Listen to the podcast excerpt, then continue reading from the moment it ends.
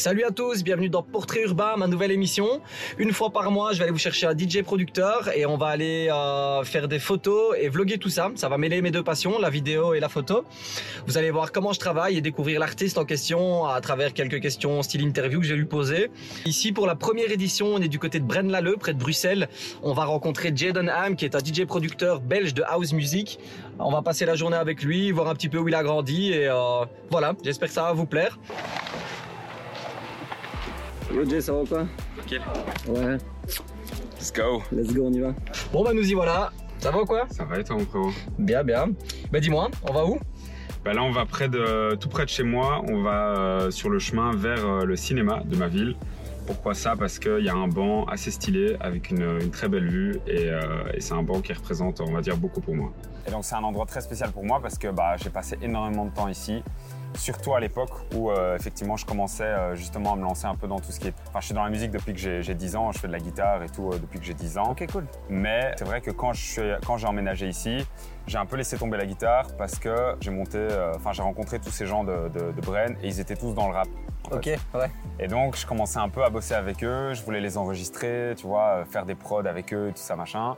Et donc ouais, c'est un peu les débuts, euh, c'est un peu les tout débuts. C'était de... déjà dans, dans ton univers de, de production, produire les sons, enregistrer, tout ça, ou c'était. Non, pas du tout. Alors, donc moi, je faisais de la guitare et du chant. J'avais un groupe de rock à l'époque. Enfin bref, Ah oui, groupes d'accord, euh, quand on était petits. Et enfin, Ouais, on se dit, bien on va monter un groupe de rock. Enfin voilà, on a fait un concert. C'était dans le jardin de mon batteur, voilà.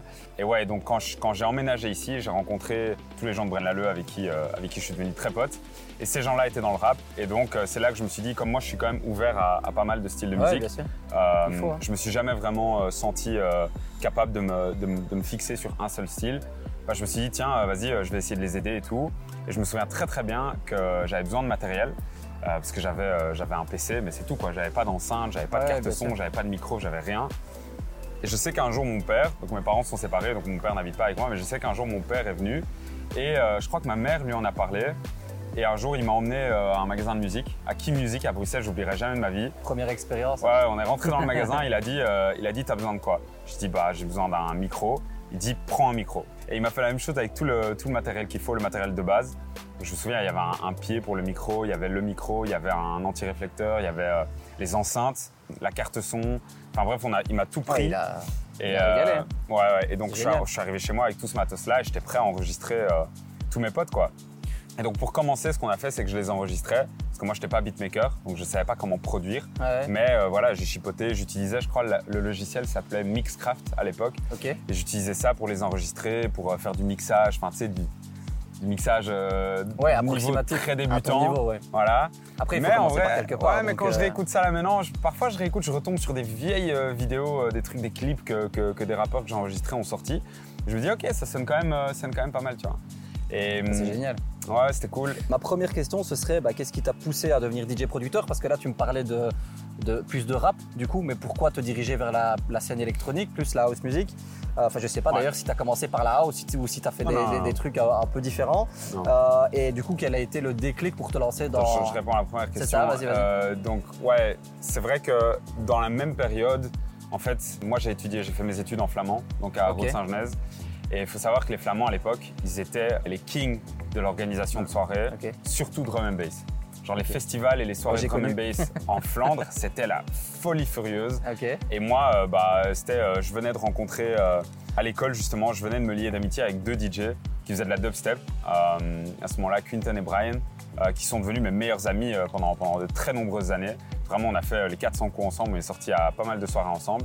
Et euh, eux, en fait, m'ont emmené, surtout Quinton, m'a emmené à euh, ma toute première soirée euh, drum and bass. Et à l'époque, ça s'appelait les Untitled. Et les soirées étaient mais Incroyable. incroyables. C'était des soirées mais vraiment violentes. Et c'est là que j'ai découvert du coup vraiment la musique électronique. Au même moment où Skrillex commençait un peu à faire péter Ouais, la ouais, dubstep bah, partout dans le monde. Plus ou moins à la même époque que Ouais, c'est ça, c'est la même époque, Ouais. tu vois, c'est je crois 2010, 2011, 2012. Et, euh, et du coup, moi, j'ai vraiment. Enfin, faut savoir que j'étais quand même pas mal coincé dans, le, milieu un peu euh, euh, rock et puis hip-hop aussi. Enfin, tu vois, en même temps, j'apprenais à faire du hip-hop, j'apprenais à faire des instrus, mais en même temps, je me sentais un peu limité au niveau des sonorités parce que le type de hip-hop que je faisais à l'époque, c'était vraiment du boom bap, c'était du old school. Donc, on était fort limité dans les sonorités, je trouvais. Et en découvrant euh, ce style de musique, vraiment la dubstep, la drum and bass, où c'était euh, hyper émotionnel, c'était hyper intense, c'était hyper nouveau, toutes les sonorités, c'est des trucs que j'avais jamais entendus euh, de ma vie. Et, euh, et ça, ça m'a trop fait kiffer. Et du coup, j'ai commencé à apprendre à mixer avec ces deux potes. DJ, tu vois. Ouais, donc tu as euh, commencé par euh, l'univers dubstep drum and bass et puis euh, Ouais, c'est ça, ouais. tout doucement carrément, vers la house, carrément, ouais, carrément. La house, c'est venu, c'est venu beaucoup plus tard. C'est venu en 2016 quand Chami, quand Chami a commencé à péter avec la, la Future House et tout. Là, vraiment, je me suis lancé dans la house. Euh, mais avant ça, c'était, j'étais clairement euh, multigenre, quoi. Je faisais, je faisais tout en fait. Je me réveillais le Bah, matin. de toute façon, il faut le temps, il faut évoluer et puis travailler, avoir de l'expérience pour arriver à trouver ton style. Ouais, c'est ça, euh, c'est ça, ouais, clairement, clairement. c'est cool. Totalement, ouais. Et, euh, et la house music, grâce à, du coup, Chami. Ouais, Chami, c'est lui qui a commencé, Chami euh, Oliver. Chami, c'est celui qui a inventé la Future House. Je me souviens que chaque son que Chami sortait, c'était une révélation, quoi. J'étais vraiment en mode, waouh, putain, mais c'est exactement ça que je veux faire. Et donc j'ai commencé à me lancer là-dedans. Sauf qu'en même temps, il y avait Chami qui commençait un peu à péter aussi avec la G-House. Et ça, c'est un mouvement que je kiffais encore plus, on va dire. Parce que je venais d'un- style de musique qui était très dark, très. euh, Mhm. Enfin voilà, j'aimais bien un peu ce côté euh, dark dans la musique. Et donc quand, quand, Chami a fait, quand Mala a fait péter la G-House, moi je me suis lancé vraiment à fond là-dedans. Le premier track que j'ai sorti, c'était, je crois, il s'appelait Escobar. ok. Et c'était, euh, enfin voilà, c'était vraiment mes débuts avec le nom de Jay house un peu Denham. plus dark, quoi. C'était là c'est un peu plus dark et surtout c'était vraiment les premiers sons que je sortais avec le nom de Jay Denham, tu vois. Et ça c'était en 2016. Ok, Donc, ça fait déjà, fait là, déjà ça fait temps. déjà- ouais, ça fait déjà très longtemps. Là, ça fait déjà 7, Sept 7 ans, 8 ans, un truc ouais. comme ça. Génial, génial, ben, merci.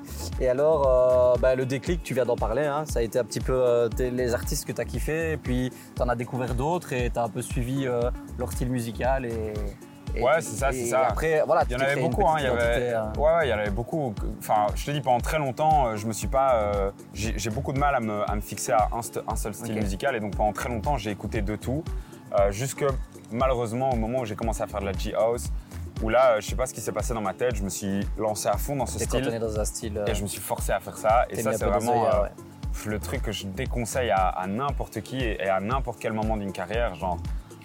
Ouais, de te mettre des œillères sur un style Ouais, particulier. vraiment, et, euh, Je pense qui- que, je pense honnêtement que je serais pas ici, euh, je serais plus en Belgique si j'avais, euh, si je m'étais pas cantonné à un style. Après, je, euh, serais, je serais beaucoup plus loin dans ma je carrière. pense que ouais, bah, là, tu as été intelligent ce coup-là de, de, de re-switcher par la suite parce que quand tu Ouais, mais vois. ça m'a mis- longtemps. Il y a eu, par exemple, longtemps. récemment, j'ai redécouvert un artiste que je connaissais au nom, du nom de Carnage, Ouais. que j'ai- trop kiffé, et je l'ai vu à Tomorrowland en mode Gordo. Ah, J'étais il là.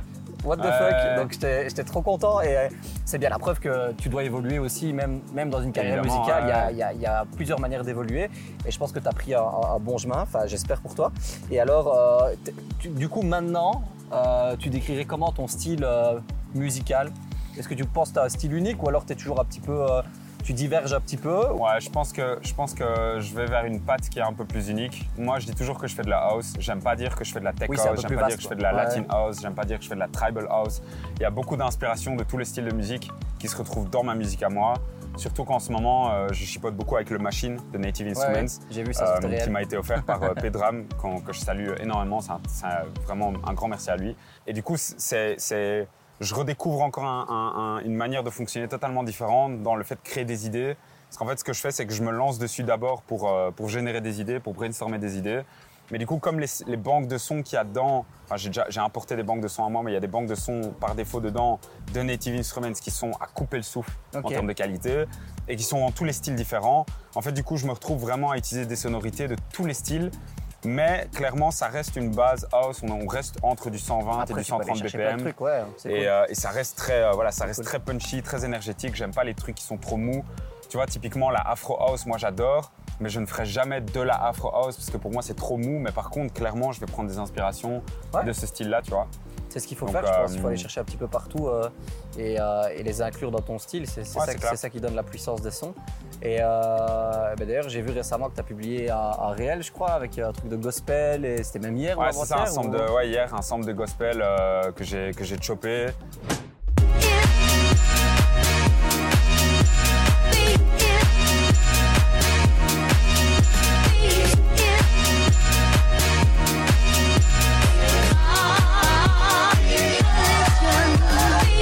Checker d'ailleurs ses réseaux si jamais euh, vous voulez voir ça.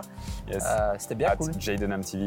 De toute façon, je mettrai ça dans la description. Yes. Mais voilà, on peut aller euh, du coup euh, à un autre endroit. On va un peu se balader du coup ici où tu as grandi.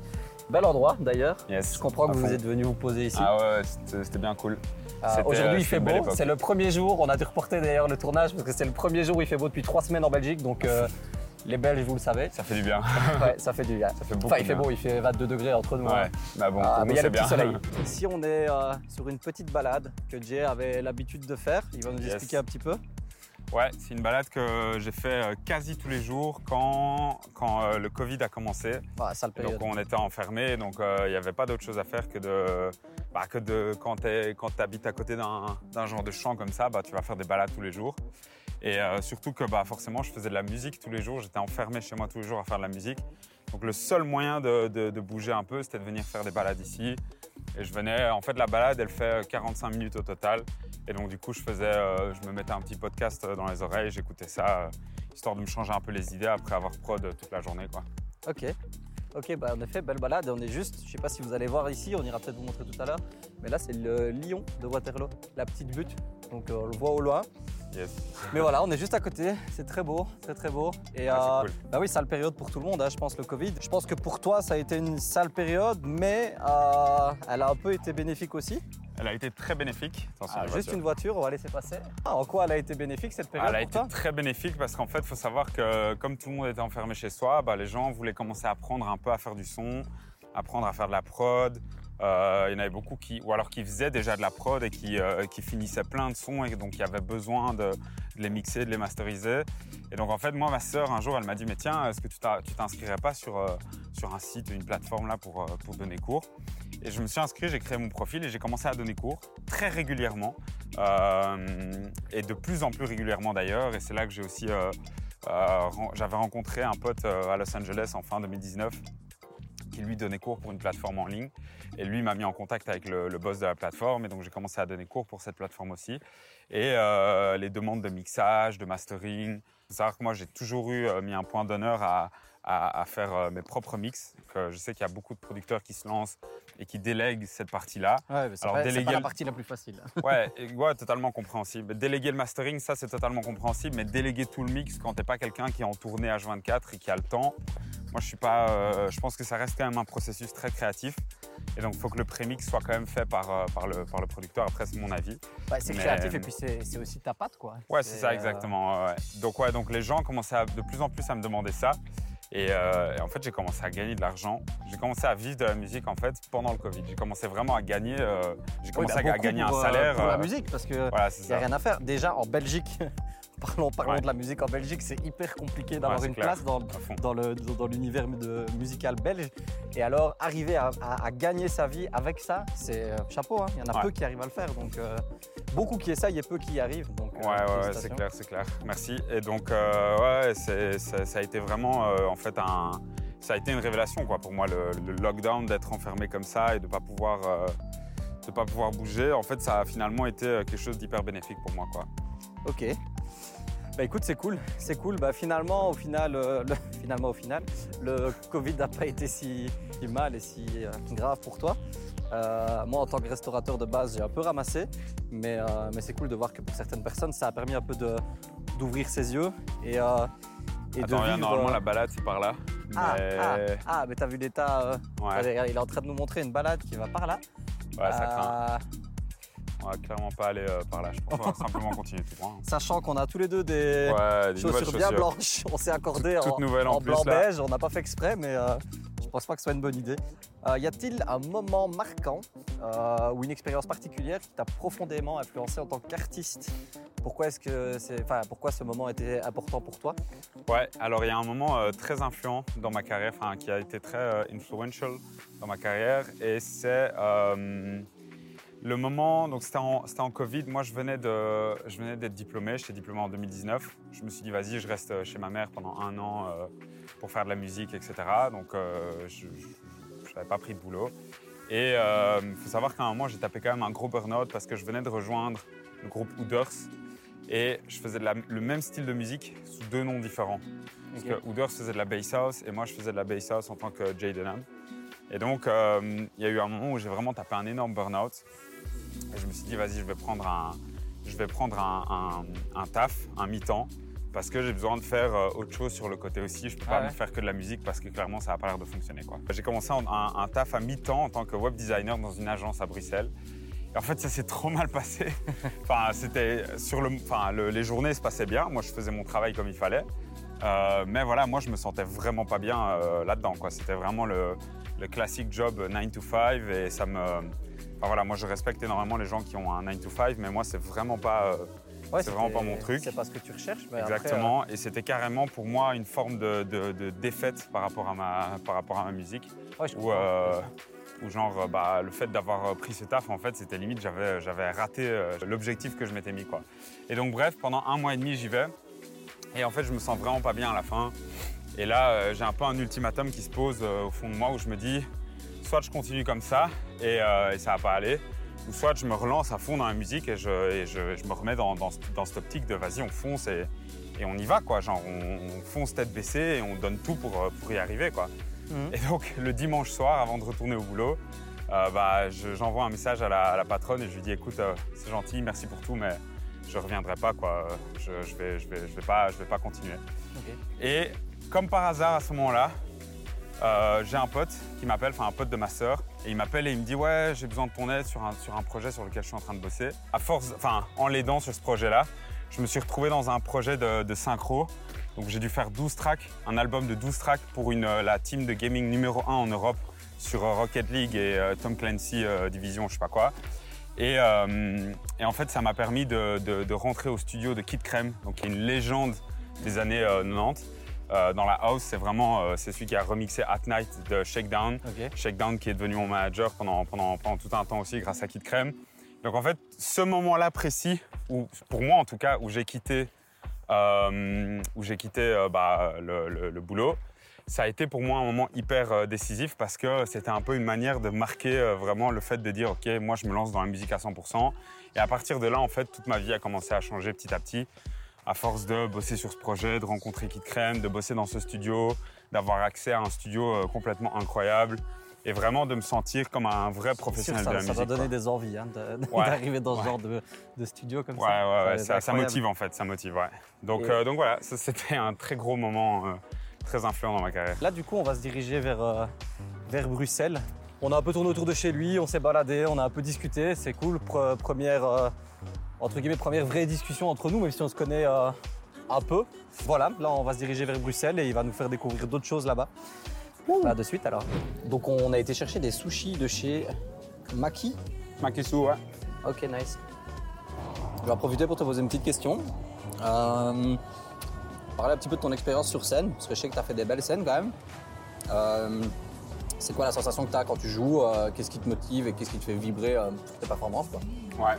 Moi, je pense que comme n'importe quel autre DJ, euh, ce qui me fait vraiment kiffer, c'est quand je joue un son et qu'il y a des réactions. Ouais. À Euh, tes sons ou n'importe quel son? N'importe quel son, vrai.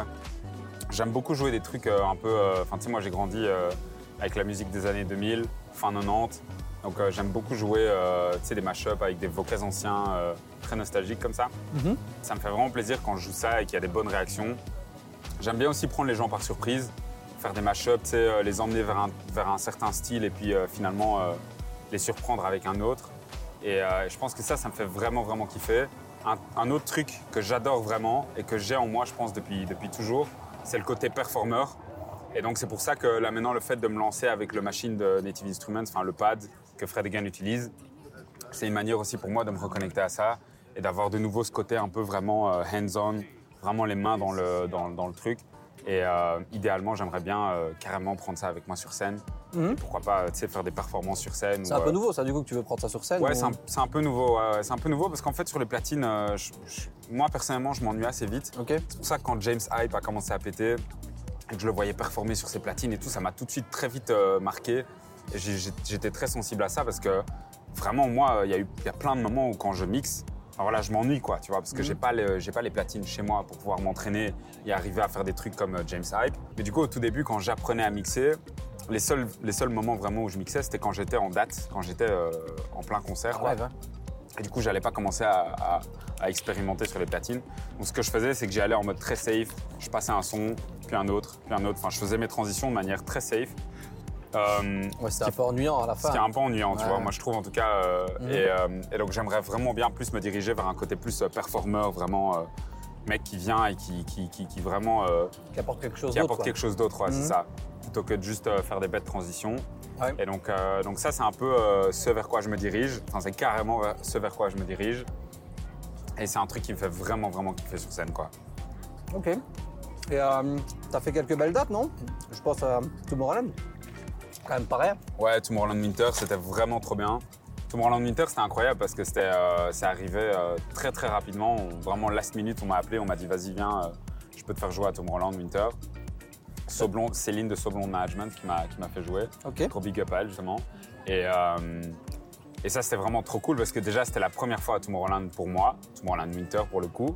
C'était la première fois dans les Alpes depuis que j'avais genre euh, 8 ans. Donc ça fait la première fois depuis Mhm. 20 ans que, que j'allais skier. C'est 2022 C'était 2022, ouais, c'était exactement ça, 2022. Et la même année, du coup, j'ai fait Tomorrowland Summer aussi. Alors, j'étais pas sur l'affiche de manière officielle parce que j'ai été engagé par, euh, par euh, la plateforme de crypto FTX qui a fait faillite, mais Ah, qui, merde, était la, ouais. qui était euh, partenariat officiel crypto de Tomorrowland. Et donc, je devais mixer pour eux. Et je devais mixer pour une petite scène un peu privée. Donc voilà, j'étais pas sur l'affiche, mais euh, j'ai quand même Oh, pu aller à étais. Tomorrowland et j'ai Ouais. géré le bracelet artiste. Enfin, j'étais vraiment. euh, voilà, ouais. euh, donc ça, c'était trop, trop bien. Du coup, voilà, ça c'était vraiment les deux plus grosses scènes que j'ai fait de ma vie, clairement. Mais après, il y a eu euh, aussi avec mon groupe Hooders, on a fait euh, Scène sur Sambre euh, l'année dernière. C'était trop bien aussi. On a fait le Welcome Spring Festival à, à Louvain-la-Neuve où là, on avait 2000 personnes devant nous. C'était n'importe quoi. Ça, c'était une des meilleures dates qu'on a fait de notre vie. Tout, Avec tout Wooders projet, con- ouais, tout projet confondu. Les gens étaient hyper chauds, peu importe ce qu'on jouait. Les gens pétaient un câble. Moi, j'étais au micro, justement, pour euh, parler du côté performeur. J'ai pu vraiment faire ressortir ça en moi. Parce que j'avais le micro et tout, comme on était à trois. J'ai pu vraiment, euh, vraiment prendre le micro et, et chauffer les gens euh, quand je voulais. Vu que les deux autres euh, mixaient principalement. Enfin, j'ai mixé aussi, mais bref. Donc, ouais, ça, c'était vraiment trop, trop cool. Clairement, Tomorrowland, les deux, c'était juste c'était incroyable. Je pense que c'est le rêve de n'importe quel DJ. Et ce qui est marrant aussi, c'est que je m'étais toujours dit, en fait, il y a un moment dans ma vie où j'ai arrêté d'aller en festival. Et je me suis dit, OK, je vais plus en festival tant que j'y suis, tant que j'y suis pas booké. vois. Donc en fait, euh, pareil pour Tomorrowland, je me suis dit, je vais, j'irai jamais à Tomorrowland à moins d'y être booké. Tu vois. Et de c'est fait, l'année dernière, j'étais booké, aux deux en plus. Et euh, donc ouais, c'était un peu une victoire pour moi. Et ça m'a un peu euh, réconforté dans l'idée que voilà que je devais vraiment continuer vers là. Et surtout à ce moment-là, j'ai eu mon deal avec Warner. j'ai eu I Got Summer on Mine qui est sorti. Donc l'année 2020, c'était vraiment Ça, une pense, grosse euh, grosse année pour moi. Ouais, ça, je pense que ce son-là, on va peut-être en en reparler plus tard parce que ça a été quand même euh, un, gros, un Ouais. gros, gros, gros, gros, gros son. Je pense que ça. Ouais, une grosse et un moment euh, très. Tu, demandais quel moment était marquant dans ma carrière. D'ailleurs, c'était carrément, c'était un de carrément ça. Ouais. Ouais. C'était carrément le moment le plus marquant de ma carrière jusqu'à présent, ça c'est sûr et certain. Je pense que le moment où je que là, parle je de crois qu'à l'heure actuelle, on a 14 millions euh, 14 sur millions, Spotify. c'est ça, En stream complet, je sais pas. Ouais, je sais mais- pas, mais il y en a beaucoup. euh, je sais qu'on est à Incroyable. 1 million et quelques sur euh, YouTube Music. Euh, et à mon avis sur les autres. ça. Apple Music, je sais qu'on a dépassé les 500 000, donc euh, ouais, Incroyable. toute plateforme Spotify, confondue, il a je crois 14 qu'on millions. est... J'ai été voir il y, a, il y a un ou deux jours. Ouais, On n'était pas loin des 14. Pas loin, donc, euh, euh, incroyable. ouais c'est cool. Et ça, on va en parler par la suite. Je te propose qu'on ait euh, du coup vers Grand Place et euh, un peu shooter. Et Let's puis go. euh, on continue. Hein. Let's go, let's go, let's go. Du coup, abordons euh, le titre. Summer. I got summer on my mind, c'est ça? Ouais, I Got Summer on My Mind. Ok. C'est un titre assez long, mais c'était euh, c'était ça le but. Non, non, ouais, I Got Summer on My Mind, c'était quand même une, euh, c'est une, c'est une belle histoire. C'est une belle et une, euh, une- une histoire tragique en même temps. Parce que voilà, j'étais signé chez Warner, c'était le rêve de, de tout artiste.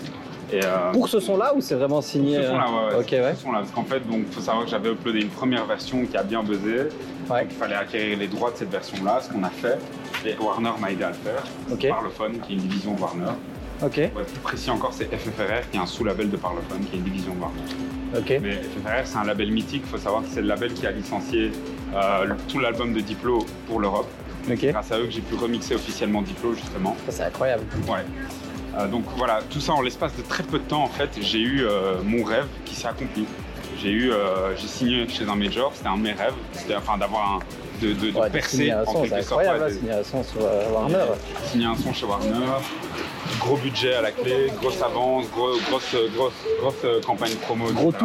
Gros tout quoi, vraiment. euh, Et 14 rentrer- millions à l'heure d'aujourd'hui. des grands, ouais, c'est ça, rentrer dans la cour des grands, remixer Diplo en même temps aussi. Tout ça, ça s'est passé très très vite. Ouais. Mais voilà, quand les choses se passent très vite, il faut savoir les gérer. Et moi, je n'ai pas vraiment su le gérer comme il fallait. Ok. Euh, mais voilà, on apprend. Bien Et- sûr, ouais.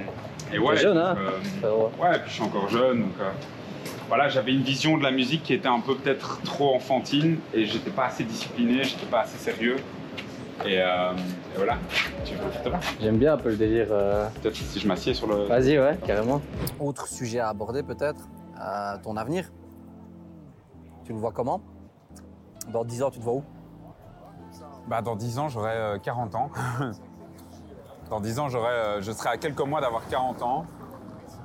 L'objectif, c'est que d'ici là, euh, j'ai quand même déjà vécu une vie en tournée, que j'ai quand même déjà euh, rencontré un certain succès, qui m'a permis de voyager partout dans le monde et de faire des dates partout dans le monde, de faire tous les gros festivals. Ça, c'est le, le but de- des 10 ans à venir, c'est de, de- de- de voyager, de- d'être en nomade et Ouais, ça. et de bouger un peu partout, de se produire un peu partout. Et... J'aimerais bien faire évidemment Coachella, j'aimerais bien euh, taper un petit main stage euh, Tomorrowland. Euh, tout ça, c'est des trucs vers lesquels je travaille énormément. Et j'aimerais bien alors du coup que dans 10 ans, bah, j'ai fait tout ça et que euh, je me sois bien implanté dans le monde de la musique, dans l'industrie de la musique, que je sois très bien connecté à plein de gens et que je puisse à ce moment-là utiliser toutes ces connexions, toutes ces ressources pour euh, lancer ma boîte de prod. Ok. Donc tu veux, tu veux label. terminer, enfin pas terminer ta carrière, tu veux faire évoluer ta carrière de, de DJ producteur à peut-être euh, maison d'édition, euh, des trucs comme ça ou? Ouais, c'est bien ça. Ouais, c'est ça, produire des artistes, euh, faire de la musique pour, euh, pour le cinéma, pour des pubs, aider les gens à faire ça aussi. Je crois que je suis beaucoup dans l'aide aussi, j'aime bien aider les gens, c'est un truc qui est inné en moi. Donc, euh, ouvrir une académie peut-être, tu vois, euh, un truc, euh, peut-être même en ligne, une, une plateforme en ligne d'e-learning ou quoi, j'en sais rien. Si c'est encore la mode d'ici là, enfin mode ou pas, de toute façon, si c'est si encore faisable d'ici là, ouais, c'est ça. Mais c'est sûr que dans 10 ans, je me vois pas être encore. Après, tout peut changer. Hein. Moi, euh, moi, mes plans, ils sont pas fixes. hein. C'est pour l'instant les plans que j'ai qui me représentent le mieux et qui sont le plus en accord avec ce que je veux réellement faire. Maintenant, peut-être que dans 5 ans, euh, j'aurai d'autres plans. Peut-être que j'aurai envie d'être déjà lancé ma boîte d'édition. Peut-être que, peut que je vais percer demain, que je vais faire un an de tournée que j'en aurai, aurai très vite marre et que je me rendre compte que c'est pas pour moi. Mais en tout cas, pour l'instant, c'est ça mes plans. Et j'y travaille tous les jours. Quoi. Ça se voit, ça se voit.